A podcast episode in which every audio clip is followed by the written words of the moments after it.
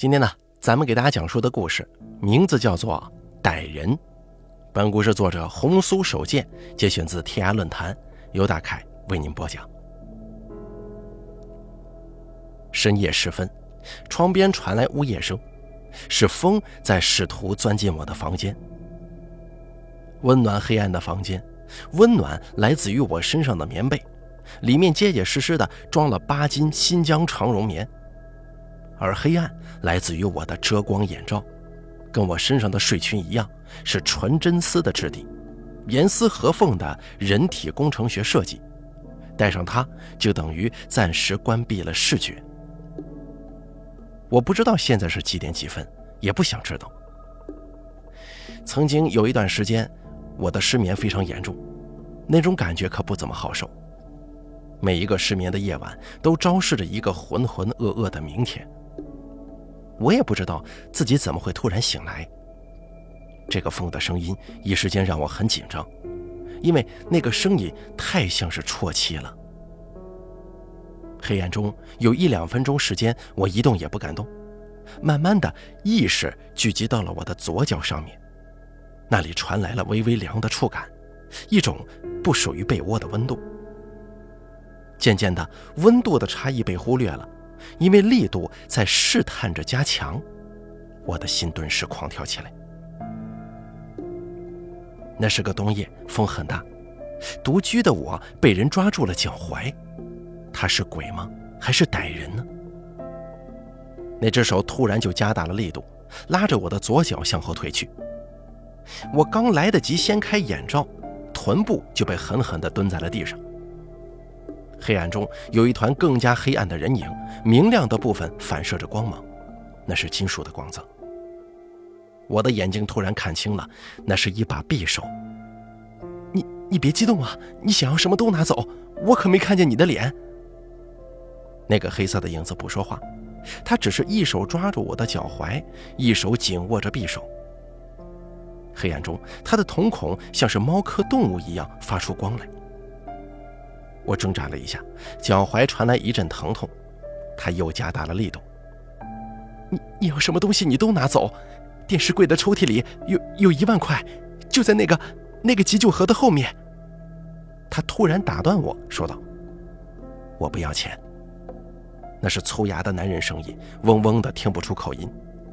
不过这也并不奇怪，这是一座移民城市，根本没有自己的方言。既然他不要钱，那么他想要什么呢？忽然间，我感觉到他的视线似乎一直停留在我的胸前。我下意识地低头看去，低胸的睡衣突然让我有了一种强烈的不安。我是那种穿着胸罩就绝对睡不着的女人，只有柔软的真丝睡裙才能让我彻底摆脱束缚感。我的头皮一阵发麻。他猛然松了手，我的左脚落了下来，脚跟啪的一声砸在地板上。他动了，缓缓地向我逼近。慌乱中，我尖叫起来，同时双腿胡乱地冲他踢蹬起来。他反而抬高了匕首，好像怕是伤着我一样。可是猛然间，一个重重的耳光扇在了我的脸上，我的耳朵嗡嗡响了起来，我的嘴里也有一阵浓郁的腥甜味道。与此同时，我也踢中了他，他倒在了地上，匕首也摔出去好远。我似乎狠狠踢中了他两腿之间的部位。我飞快地爬起来，跑到床头开了灯，再把匕首捡在手里。不过，这把匕首要比我想象中沉得很多。这是我这辈子第一次手持一把凶器。一个男人，头发很短，人很瘦。穿着一身黑衣服，在地上蠕动着，他的脸上戴着一张喜洋洋的面具。我的全身都在发抖，牙齿抖得都咬到了舌头。那个歹人正堵在门口，堵住了我从卧室逃出去的唯一通道。此刻，他整个人蜷缩着，并小幅度地翻来翻去，看样子正处于极大的痛苦当中。我犹豫着，手机在客厅充电。钥匙插在门上，我该报警还是该夺路而逃呢？可是他没有给我选择的机会，他扶着墙缓缓地爬了起来，弓着腰准备关上卧室门。我冲过去，不知道自己哪里来的力气，匕首冲着他胡乱挥舞起来。他伸出手来抢夺，突然低沉的惨叫一声，锋利的刀刃划破了他的掌心，血滴在了地上，是鲜红色的。我看着他，他弓着腰，仰着头，在面具的小洞里看着我。他的眼神藏在一片阴影里。忽然间，他一把揪住了我的头发，剧痛传来，我的脑袋被他扯得向他胸前靠去。与此同时，我也伸直了胳膊，几乎是借着他的力气，手中的匕首直直地向前捅了出去。他的另一只手过来抢夺，可惜并没有抓住刀尖。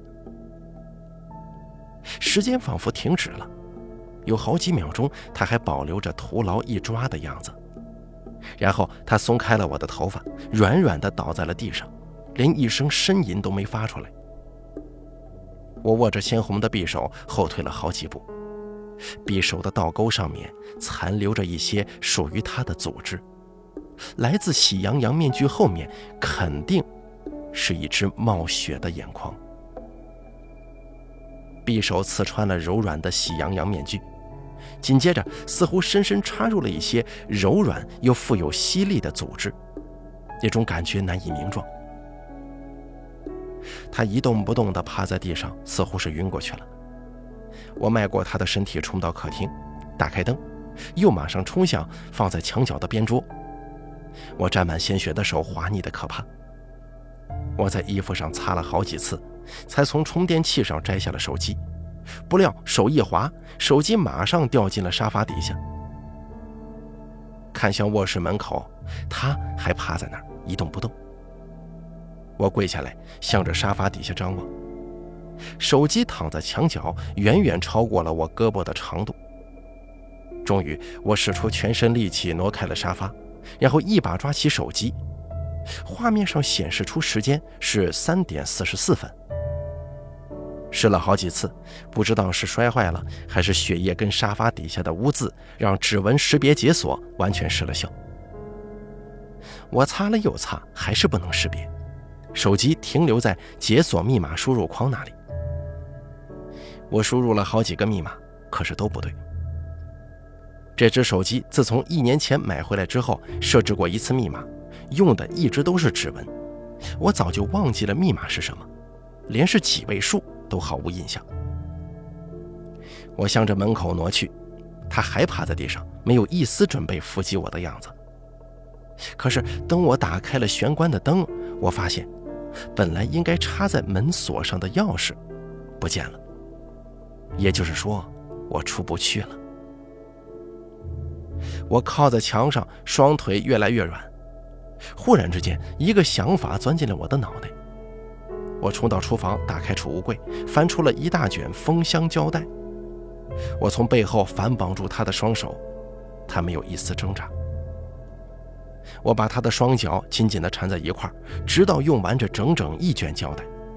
我还试图像在电影中看过的那样，把他四体攒堆地绑在一起。可是后来发现，他的柔韧度不足以做出那么高难度的动作，就放弃了。做完了这些，我终于把它翻成了侧躺的姿势，用颤抖的手摘下了他的面具。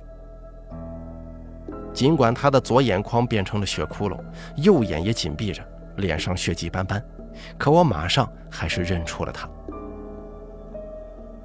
半个月前的一个清晨，我在地铁上丢掉了我的包，黑色小羊皮的大双肩包，里面装着我的钱包、钥匙、身份证，还有很多其他的东西。差不多，那是可以证明我就是我的全部东西了。我之所以会把包拉在地铁上，是因为我跟一个女孩吵了一架。那是个年轻的无辜的女孩，只是因为长得像那个她，在我这个蛮不讲理的老女人眼中就有了原罪。她是她的她，所以她不是我的她了。不过。这些陈年旧事儿没什么重提的必要。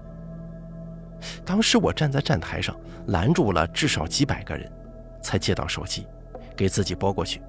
是他接起的，他说他的确捡到了我的包，又说包可以还给我，但是他要三百块的感谢费。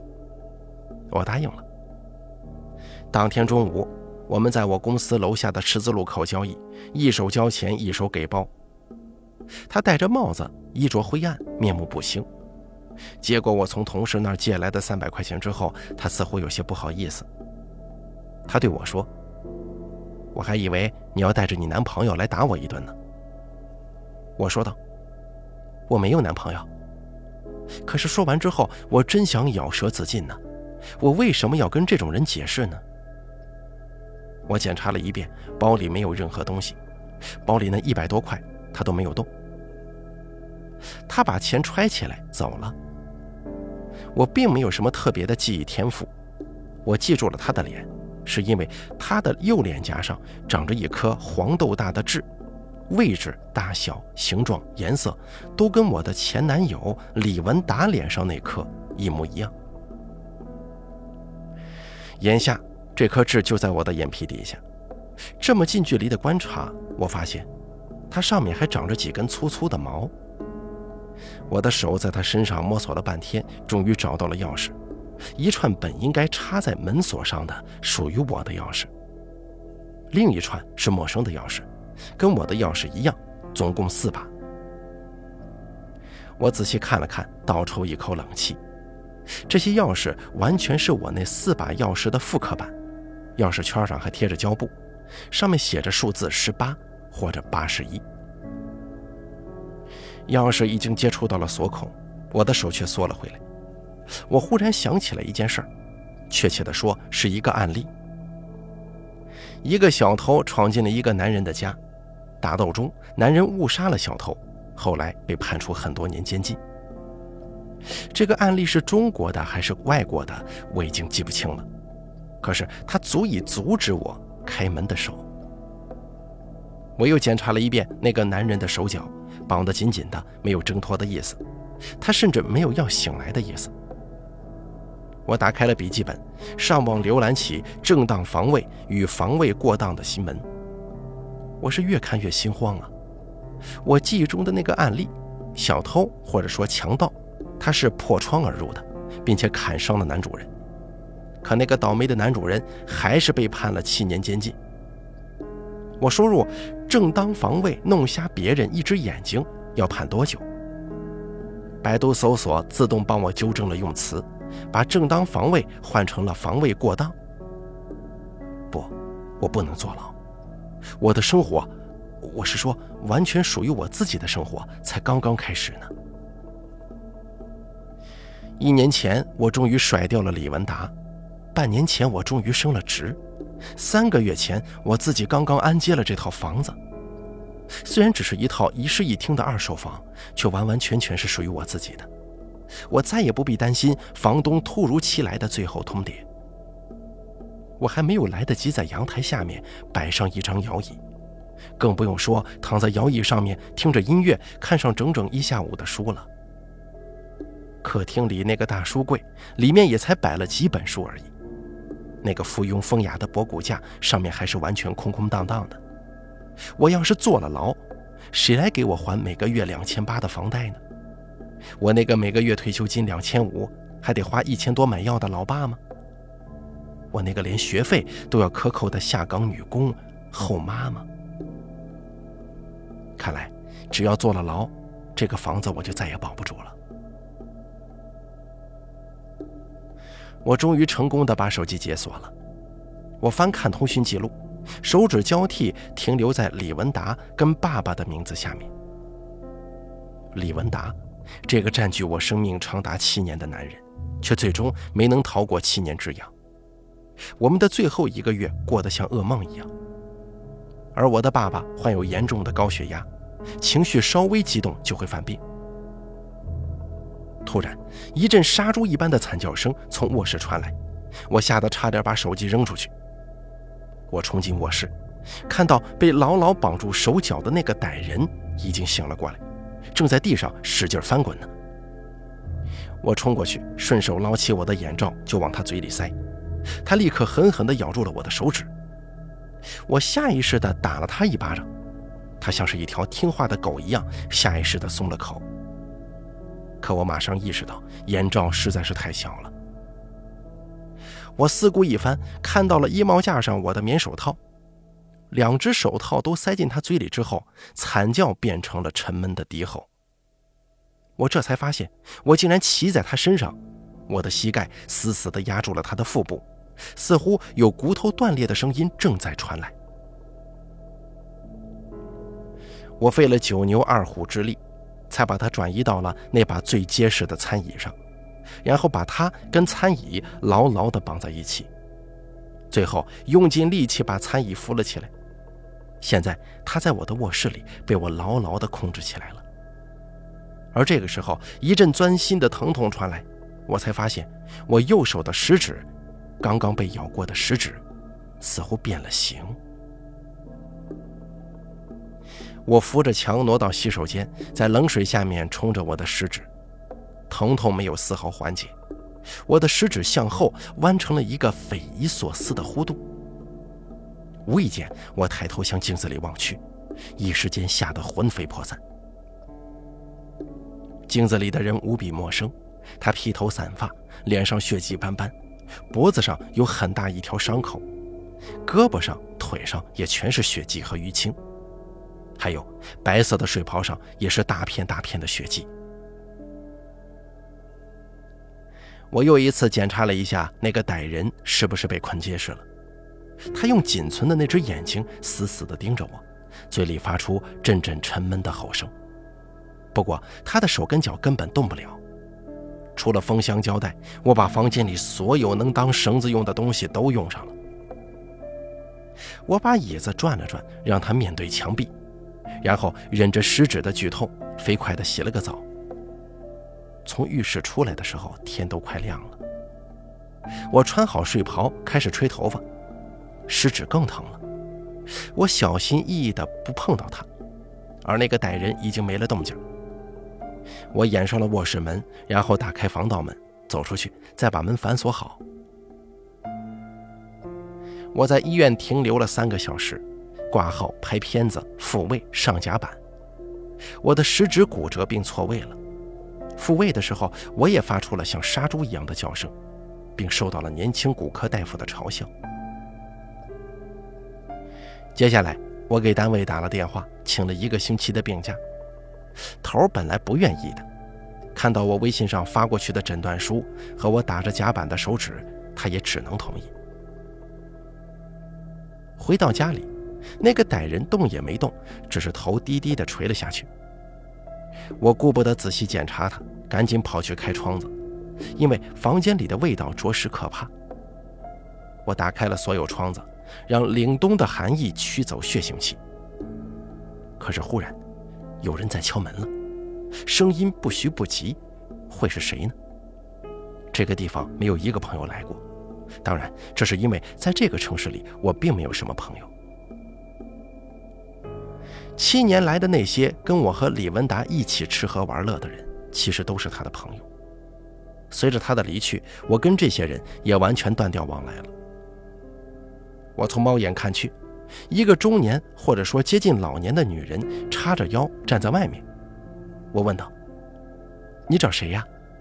她说：“我是你楼下的，你开门。”我楼下居然还住着人吗？这是我第一次知道。你有什么事儿吗？你打开门，我跟你说呀。你有什么事儿就这么说吧。哟，你还知道害怕呀？我可没吭声啊。他说道：“怎么，你还知道害怕呀？”我没吭声。难道说他知道了什么吗？他继续说：“你们年轻人的事儿我也管不了，可你都折腾一晚上了，吵架闹别扭总得有个度吧。”起码不能让别人都睡不了觉吧？我可告诉你啊，我有高血压，休息不好要犯病的，一犯病就得住院，住一次院没有几千块钱出不来，这个钱你们要不要出啊？哦，对不起阿姨，我们再不吵了。你再吵，我还是要来找你的。还有，告诉你老公还是你男朋友，一个大男人嚎什么呀？丢人死了！我从猫眼里看着他走远。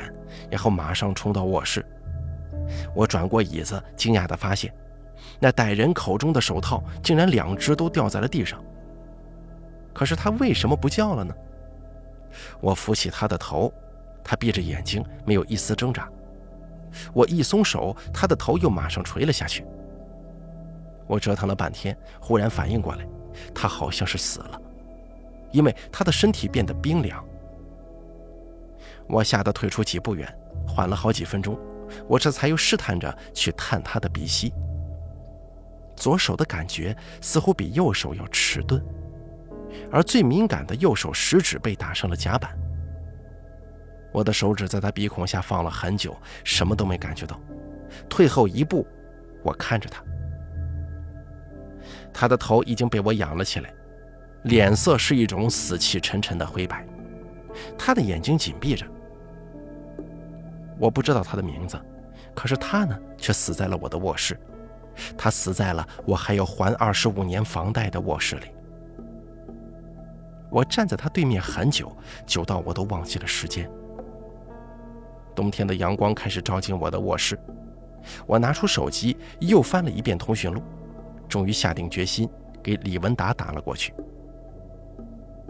电话被挂掉了，我听到里面那个女生说：“您拨叫的用户暂时不方便接听您的电话，请稍后再拨。”我就想到了分手时候他曾经说过的话。他说：“咱们其实早就是亲人了，以后你一个人在这个城市里遇到事情了就来找我，我换了号码也会告诉你的。”我的确是一个人生活在他的城市，这个城市已经变成了我的另一个故乡。我的工作、我的生活、我的房子，我已经离不开这里了。我看着不知道名字的歹人。一时间，思绪飘到了天边。手机响了起来，是李文达打过来了。我看着手机上他的名字，朱达。他用的是双卡双待的另一张卡，那是一张不常用的卡。我还没有来得及把他的昵称改成全名，他问道：“小影，是你吗？出什么事了吗？”“，出了点事儿。我，我找不到别人商量了，你能来我家一趟吗？”啊，你家？哦，我这儿你还没来过，你等一下，我把地址发给你。到底出什么事儿了？这事儿电话里说不清，简单说说呗。李文达，你到底来不来啊？我的最后一句话已经带了哭腔了。他说：“行，地址发给我吧。”半个多小时后，我在楼下接到了李文达。电梯里，他看着我说道：“别怕。”我过来了。我向电梯里的镜子瞅了一眼，我眼神中的惊慌，他是一目了然的。李文达一边听我说，一边围着那个歹人的尸体检查了起来。他是个牙医，虽然说在西医里面是个跑龙套的角色，可医学院的七年生涯毕竟是扎扎实实砍下来的。他戴着我刷碗的橡胶手套，一边翻开歹人的眼皮，一边打断我：“你没弄瞎他的眼睛，你这个刀子正好避开了主要的零件。那那他怎么死了呢？就算你捅破了他的眼球，甚至挖掉了，他都不会死的，眼底动脉会收缩的。他还活着吗？死了就是死了，就是死因。”说着，他的手碰到了歹人的肚子。他皱起眉头，按了半天。这是典型的板状腹啊！你刚才说你膝盖压着他的哪个部位来着？我比划了一下，他一边摸一边说：“哎呀，你应该是压断了他的肋骨，肋骨又刺破了他的脾脏，他死于腹腔内大出血。”说完，他摘下手套，坐在床上，长叹一声。我喃喃地说：“我我不是故意的。”他说道：“过来。”我靠近他，他一把揽住我。吓坏了吧？我小声啜泣起来。他拍着我的胳膊好久好久，然后他说：“哎呀，这可怎么办呢？你本来是正当防卫，但是你把他捆了这么久，尸体上全是痕迹，而且你的门窗都没有被损坏的痕迹，这些对你很不利的。”我说道：“他配了我的钥匙。”证据呢？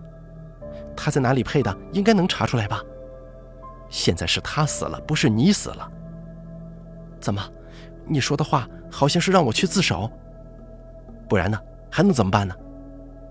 李文达，要是咱俩还在一起，你还会让我去自首吗？听到我这句话，他沉默半天，答非所问地说：“你知道吗？我下个星期天就要结婚了。”我一下从他的怀中挣扎了出来，说道：“你走！哎，你别这样，你让我再想想。你走吧，就当我没告诉过你这件事情。我不走啊，我得陪着你去自首。再说了，地上有我的脚印，房间里也有我的指纹。我走了，我倒说不清楚了。”我惊异地看着他。你怀疑我要嫁祸给你吗？他挤出一丝笑容。嗨，怎么会呢？我就是说，呃，道理就是这个道理。我不会去自首的。你要是还念着咱们以前的那些年，就不要告诉别人。你走吧。他说道。现在这事儿啊，不是你一个人的事儿了，这是咱俩的事儿。你跟我已经没有什么咱俩不咱俩的了。你走吧，你跟我去自首行吗？防卫过当，估计最多判三两年。你又没有前科，你刚才说他配的钥匙上有编号，这个人说不定是个惯犯，说不定你你还能立功呢。我看着李文达脸上的那颗痣，痣上面没有毛，只是随着他说话不停的在动。我想起来了，我曾经给这颗痣起过的那些名字。接下来，我又想起来更多。我想到了自己第一次知道他在外面有了别的女人的时候那种彻骨的寒意。李文达还在不停地说，他像下定决心一样：“我这婚不结了，我等着你，等你出来。”他的表情我太熟悉了，跟他告诉我他跟那个女孩只是普通朋友时的表情一模一样。他终于再也骗不了我了。我说道：“李文达，你快走吧，你在这儿碍事儿。”他问我：“那我走了，你准备干什么呀？”我当然是把他弄走啊！这房子我是不打算住了，我准备租出去。你准备怎么把他弄走啊？我觉得囫囵个肯定是不行了，但我可以化整为零啊。英，你知不知道你在说什么？你在说的可是毁尸灭迹呀！那你告诉我，我还能怎么办？任由这个我都不知道名字的人毁了我的生活吗？他看着我，半天没说话。我继续说：“我当了副总了，李文达，我终于当上副总了。等我出来，我还能继续当我的副总吗？”他说道：“等你出来，还可以找别的工作呀。再说了，不一定会判你坐牢的。”我说道。不，我不会去自首的，我没有错。他半夜闯进我家，死有余辜。我们僵持了很久，从中午到晚上，从晚上到凌晨。李文达的手机从晚上就开始响，后来他关掉了。他忽然问我：“你饿吗？”他说这话的时候，那歹人的尸体被我们留在卧室里，卧室门紧紧关上了。我们坐在客厅的地板上，跟以前一样。我们放着沙发不坐，坐在地板上。那块中亚风格的地毯是分手时分割给我的重要物资，只能手洗，洗一次要掉一层皮，所以我到现在还没洗过。好在它是深咖啡色的，我们就这么坐在上头。听他问我，我摇了摇头。他跑到厨房煮了泡面，然后端给我。我挑了一筷子，突然一阵剧烈的呕吐感涌上后头。他问道：“你不会也有了吧？”我问道：“也，还有谁有了？”他说道：“你真的有了？哎呀，这下好了，能减刑了。”我问道：“你是要奉子成婚了？”他点了点头说：“这次他不能再打掉了。”大夫说：“这几年，他猛地刹住了话头，然而我却已经听到了，来不及了。”我问道：“我们分手的时候，你不是说你跟他才认识了一个多月吗？”他苦笑了一下，说道：“其实我是不怎么喜欢他的，但是经不住他闹啊。”我问道：“你跟他到底多久了？”他沉默几秒钟，说道：“我认识他比认识你还早呢。”我猛地大叫一声，把滚烫的泡面浇在了他头上。过了十几分钟，楼下的中年老女人又来敲门了。她敲的没有上次那么彬彬有礼，语调也生硬了起来。她隔着门说：“看来我跟你说的话，你当是放屁了。”我说道：“对不起啊，阿姨，不行，你开门，我得跟你好好说说，你们有什么矛盾，我来给你解决。”阿姨啊，对不起啊，我保证我再也不吵醒你了。中年老女人隔着门教育了我十几分钟才尽兴。我一边听着，一边看着地毯上的李文达。他趴在那儿，背上插着那歹人的匕首。说实在的，我真不知道这一切是怎么发生的。当他提到那个他的时候，我不存在了，这房子也不存在了，卧室里那个歹人也不存在了，只有他的嘴唇一张一合。那里面有我浪费的青春，整整七年。我转过头去，不想再看那会喷出刀子的嘴巴，于是我就看到了那把匕首。他被李文达从卧室里拿了出来，放在茶几上。我不知道他为什么要这么做。我拿起了匕首，可是之后发生了什么，我大脑一片空白。似乎是他要走，而我用匕首拦住了他。我在他背上扎了很多下，而他的身体仿佛没有骨头一样，每一刀下去都是毫无阻力的。茶几翻倒在地上，墙面上一股血柱。李文达流了很多血，一个人怎么会有那么多的血呢？他的血浸透了整块地毯，而且还在不断渗出来。我用墩布擦拭着那些血迹，墩布渐渐被染得鲜红了。我擦了很久，满头大汗，终于他不再流血了。他那个样子就像是睡着了一样，他喜欢趴着睡觉。无数个夜晚，失眠的我就这样静静地看着他睡觉。只是这一次，他没有了轻轻的鼾声。忽然之间，我觉得饿了，非常的饿。地上的泡面早就被我收拾干净了，天也亮了。我忽然很想吃一碗楼下那个小店里热气腾腾的青菜面，于是我就下了楼，吃光了一碗加了两倍浇头的青菜面，口腹之欲满足了，我这辈子还有什么心愿呢？我回到屋里，李文达还睡着，我打开笔记本，上网给自己买了一张摇椅。当天下午，货就送到了楼下。我拒绝了快递员帮我搬上去的好意，把那个大箱子拖进电梯。电梯里有个人，正是那个中年老女人。她看着我按了十九楼按钮，到了十八楼，她走出电梯的时候还频频回头看我。箱子卡在门口的时候，那个女人突然出现在我面前，她帮我转了个方向，箱子就轻松地通过了门槛。我道了谢，可是她却一声尖叫。我顺着他的目光看到了趴着睡觉的李文达，跟他背上还没有被拔下来的匕首。那个女人尖叫着跑远了，我没有去追她，我只是反锁了门，马上开始安装我的摇椅。半个小时后，我坐在摇椅上面，看看书，听听音乐，我还给自己泡了一杯茶呢，把滚烫的纯牛奶冲进红茶包，味道真的不错。